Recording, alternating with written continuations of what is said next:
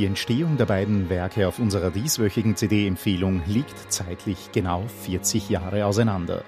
Vier Jahrzehnte, in denen sich jedoch im Bereich der musikalischen Entwicklung so einiges getan hat.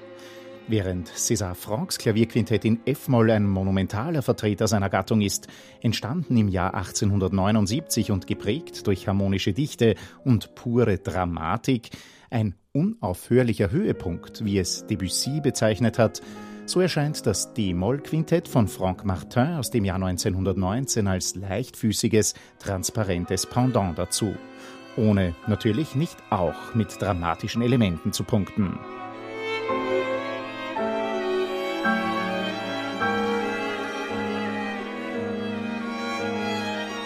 Das Armida-Quartett gehört für mich seit Jahren zu den besten der noch jungen Generation immer perfekt aufeinander abgestimmt und eingestellt, egal ob bei seiner Serie der Mozart-Streichquartette, dem sehr diversen Fugenprogramm oder der damals äußerst beeindruckenden Bartok Ligeti Kurtag CD.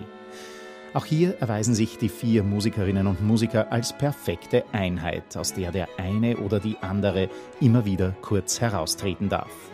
Vor allem Franck Martins Quintett scheint dem Armida-Quartett wie in die Hände geschrieben zu sein.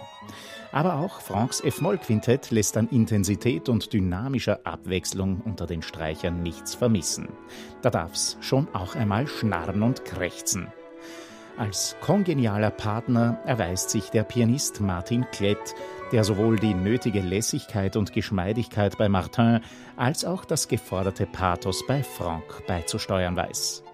Eine CD, geeignet nicht nur für Freunde der Kammermusik, klingt doch vieles ausgesprochen orchestral und fast symphonisch angelegt.